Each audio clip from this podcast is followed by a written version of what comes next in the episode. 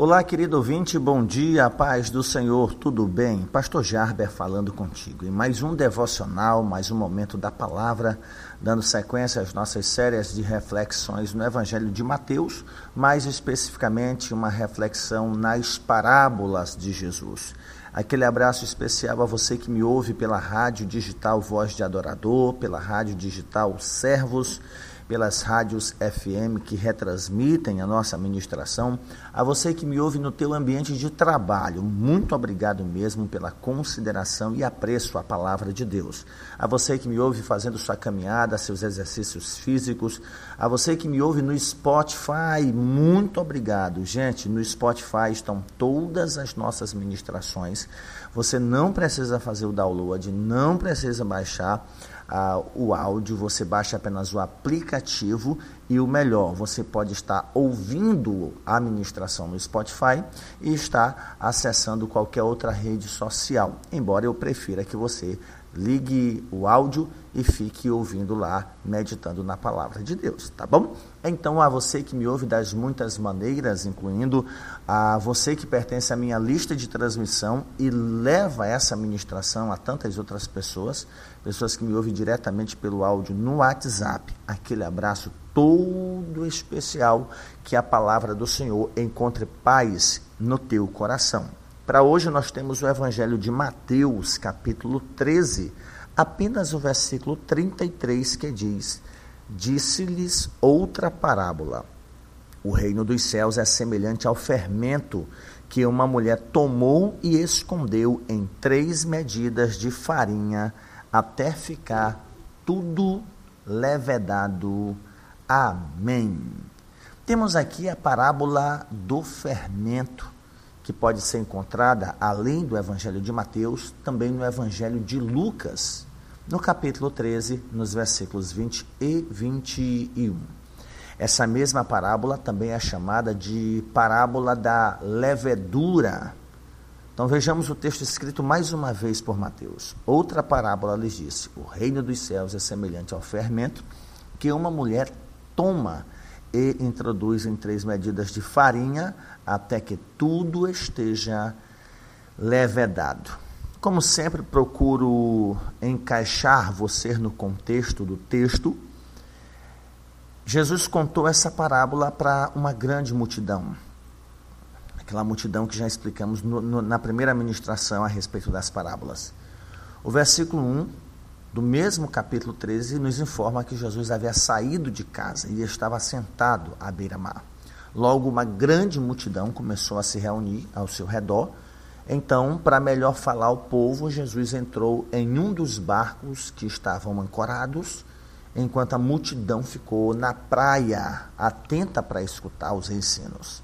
E nesse capítulo, Jesus contou uma série de sete parábolas sobre o reino são elas a parábola do semeador, do joio, da semente ou do grão de mostarda, do fermento, essa de hoje, do tesouro escondido, da pérola de grande valor e a parábola da rede.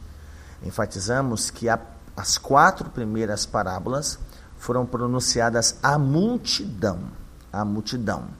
No caso, essa parábola do, da, da, da, levedura ou do fermento foi para a multidão. As próximas três parábolas elas foram acrescentadas particularmente aos discípulos após Jesus já ter se despedido da multidão.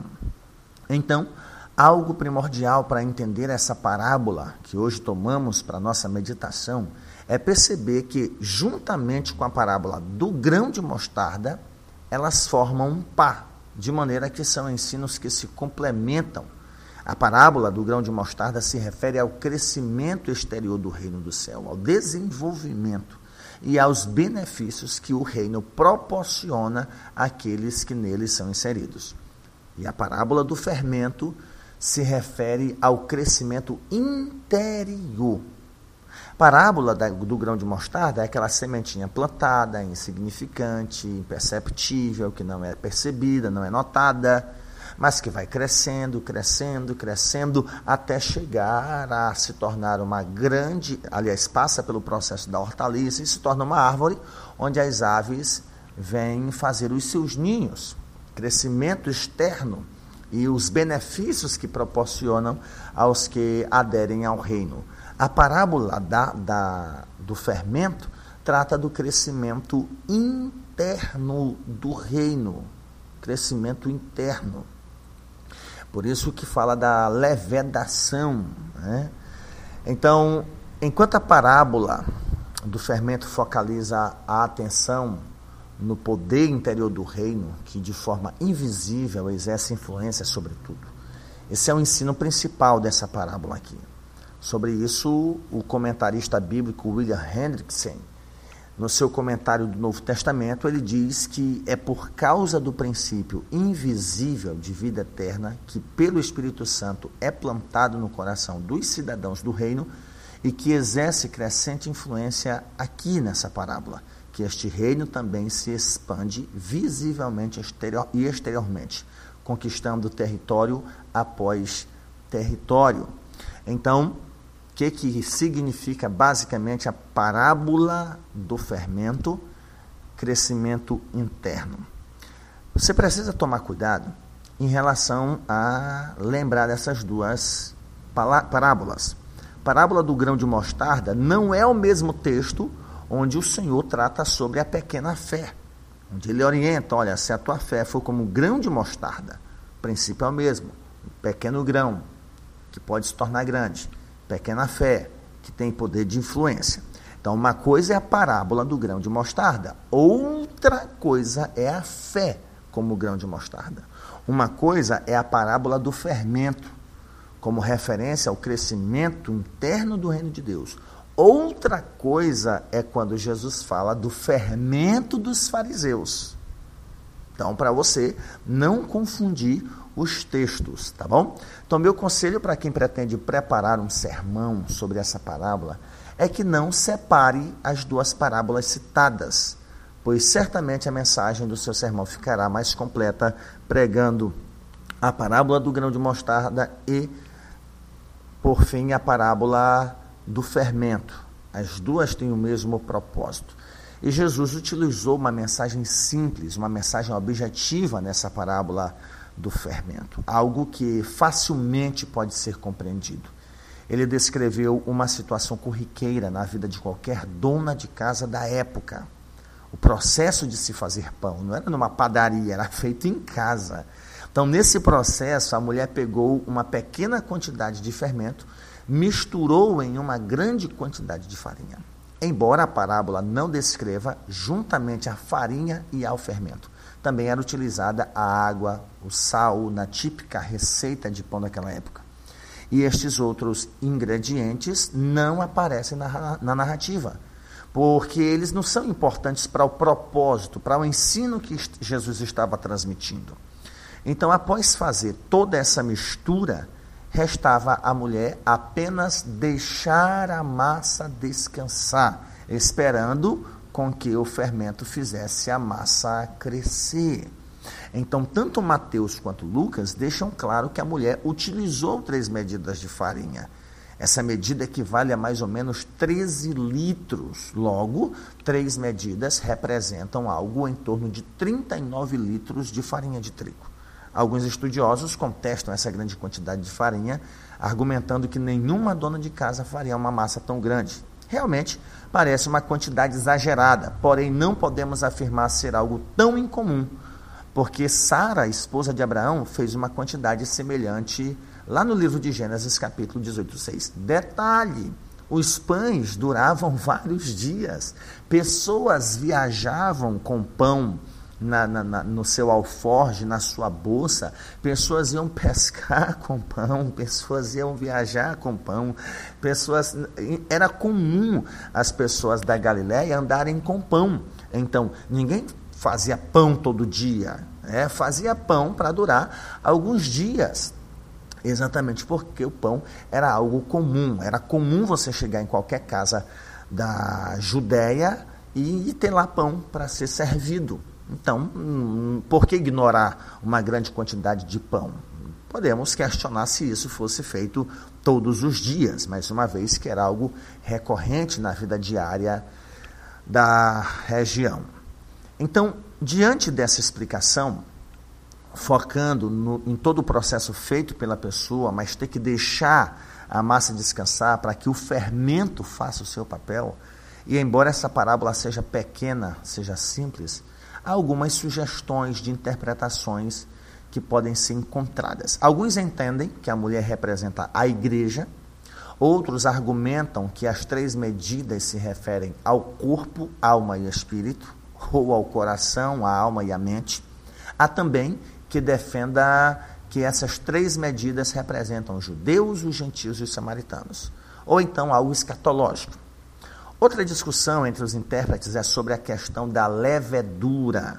Alguns defendem que o fermento simboliza algo ruim, algo corrupto, prejudicando a comunhão com Deus. Aquilo que eu mencionei com você, a relação com o fermento dos fariseus. E quem defende essa ideia argumenta que em toda a Bíblia o levedo indica algo mal, porém, uma posição não pode ser sustentada assim, pois contradiz o contexto da parábola. O contexto da parábola trata do reino, do crescimento do reino, do desenvolvimento do reino, dos benefícios do reino. Então, nós podemos usar como exemplo a parábola serpente, né? Serpente aqui.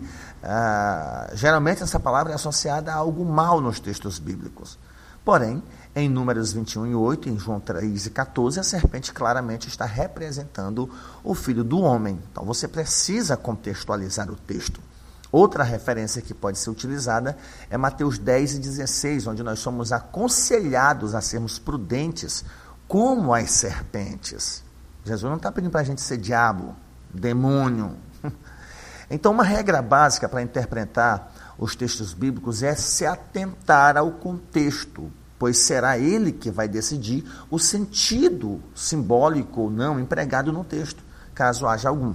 No caso dessa parábola, o contexto deixa óbvio que o fermento representa o reino do céu e em nada está relacionado ao mal, relacionado ao pecado. O mesmo também serve para o excesso de interpretação que fatalmente culmina em alegorias desnecessárias que distorcem essa mensagem do texto querer aplicar significados às três medidas, por exemplo, é desnecessário. O descobrir quem é a mulher, a mulher simboliza quem? Não, gente. Jesus vai dizer que o reino de Deus, o foco aqui é o reino de Deus. E ele vai dizer que o reino de Deus, o reino de Deus, o reino dos céus, é semelhante ao fermento o foco aqui está no fermento e no papel do fermento. Quem é a mulher, quem são as três medidas, o que é a farinha, isso aí não tem tanta importância em relação ao propósito de Jesus. Então Jesus vai dizer: o reino dos céus é semelhante ao fermento. O que, que o fermento faz? Leveda a massa. Leveda a massa, faz com que a massa pós-descansada ela cresça, desenvolva, incha se é que existe essa expressão. E o fermento proporciona o crescimento da massa para que esse crescimento possa nutrir, alimentar vidas. Então, essa é a proposta da parábola do fermento. Que nós podemos tirar lições importantes, por exemplo, o invisível demonstra resultados visíveis. O fermento ele fica invisível na massa, ninguém vê o fermento, mas todos podem ver o seu efeito da mesma forma, o reino de Deus, reconhecido no coração, na vida dos cidadãos do reino, ainda que pareça invisível no mundo de hoje, ele está presente, ele está agindo ativamente e em resultados visíveis. Nós podemos perceber o seu poder, a sua presença através de vidas transformadas. Uma segunda lição é que o fermento atinge cada parte da massa. Enquanto a massa está descansando em seu processo de levedura, cada partícula dela está sendo atingida a fim de que toda a massa cresça. Nós, como seguidores de Cristo, devemos fazer com que o reino do céu atinja cada área da nossa vida. Os cidadãos do reino devem combater as condições de miséria no mundo, devem ficar atentos às necessidades dos pobres, prezar pela melhoria da educação, devem ser solidários a causas sociais legítimas Tá? Não venha confundir aqui com militância revolucionária, não. Precisam defender a justiça frente às, às injustiças praticadas. Detalhe: lutar pela justiça de forma adequada, não de forma inadequada. Os cidadãos devem exigir honestidade dos que foram eleitos para governar, precisam promover a moralidade, a decência. Resumindo, devemos agir com integridade em todas as áreas, a fim de que os ensinamentos das Escrituras sejam relevantes em todos os lugares também.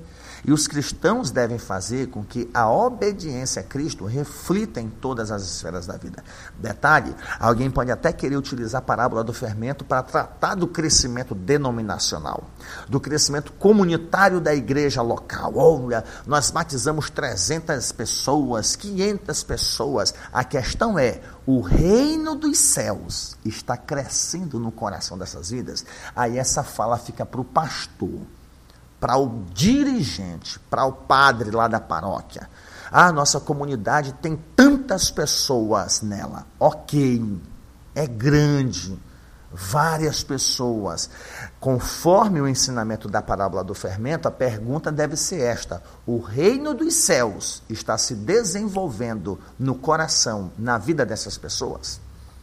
No meio evangélico, nós sempre afirmamos que, infelizmente, há crentes que não nasceram de novo não nasceram de novo, não passaram pelo processo do novo nascimento. Não tem mudança de vida, não tem mudança de hábito, não tem mudança de pensamento. Faz parte de uma igreja, foi batizado nas águas, participou do discipulado, não perde um culto, mas não nasceu de novo. Pastor, como é que o senhor sabe disso? Através da vida, através das atitudes, dos problemas que são causados, das confusões a que é inserido. Não tem como uma pessoa cujo reino dos céus se desenvolve como fermento no seu coração viver uma vida contrária à Escritura Sagrada. Gente, isso é o básico do ensino bíblico. E terceiro, essa lição integra a missão, o papel da igreja.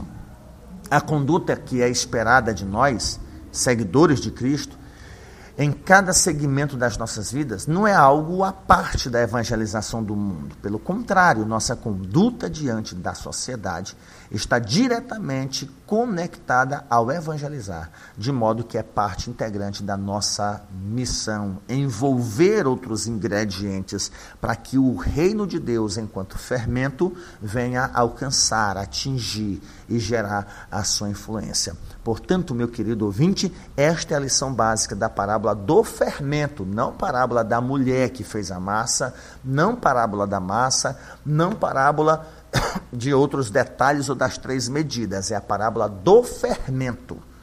Pouco importa, ou importa pouca coisa, a mulher, as três medidas e a massa. O fermento é que vai causar efeito, crescimento, desenvolvimento para abençoar, beneficiar, alimentar, nutrir, fortalecer aqueles que consumirem aquela massa, que talvez nem se dê conta do fermento mas por causa do fermento, um número maior de pessoas serão alcançadas. Que o reino de Deus, meu querido ouvinte, cresça no meu e no seu coração e que nós sejamos nascidos de novo e que em vez de simplesmente incharmos para nós mesmos, nós tenhamos este crescimento para sermos bênção na vida de tantas outras pessoas. Você pode dizer amém. Deus abençoa o meu ouvinte abençoa esta vida, esse coração que ouviu a tua palavra e nos ajuda, Senhor, a compreender a tua lei e a vivermos, como sempre peço, para a tua glória, no nome de Jesus.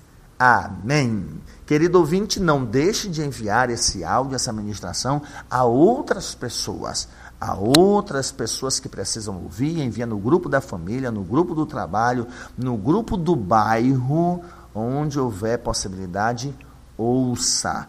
Envie para que pessoas compreendam a Escritura Sagrada. Meu objetivo não é fazer proselitismo, não, mas abençoar vidas com a pregação da palavra de Deus, porque eu acredito que o que convence é o Espírito Santo e o que transforma é o Evangelho de Jesus Cristo. Que Deus te abençoe.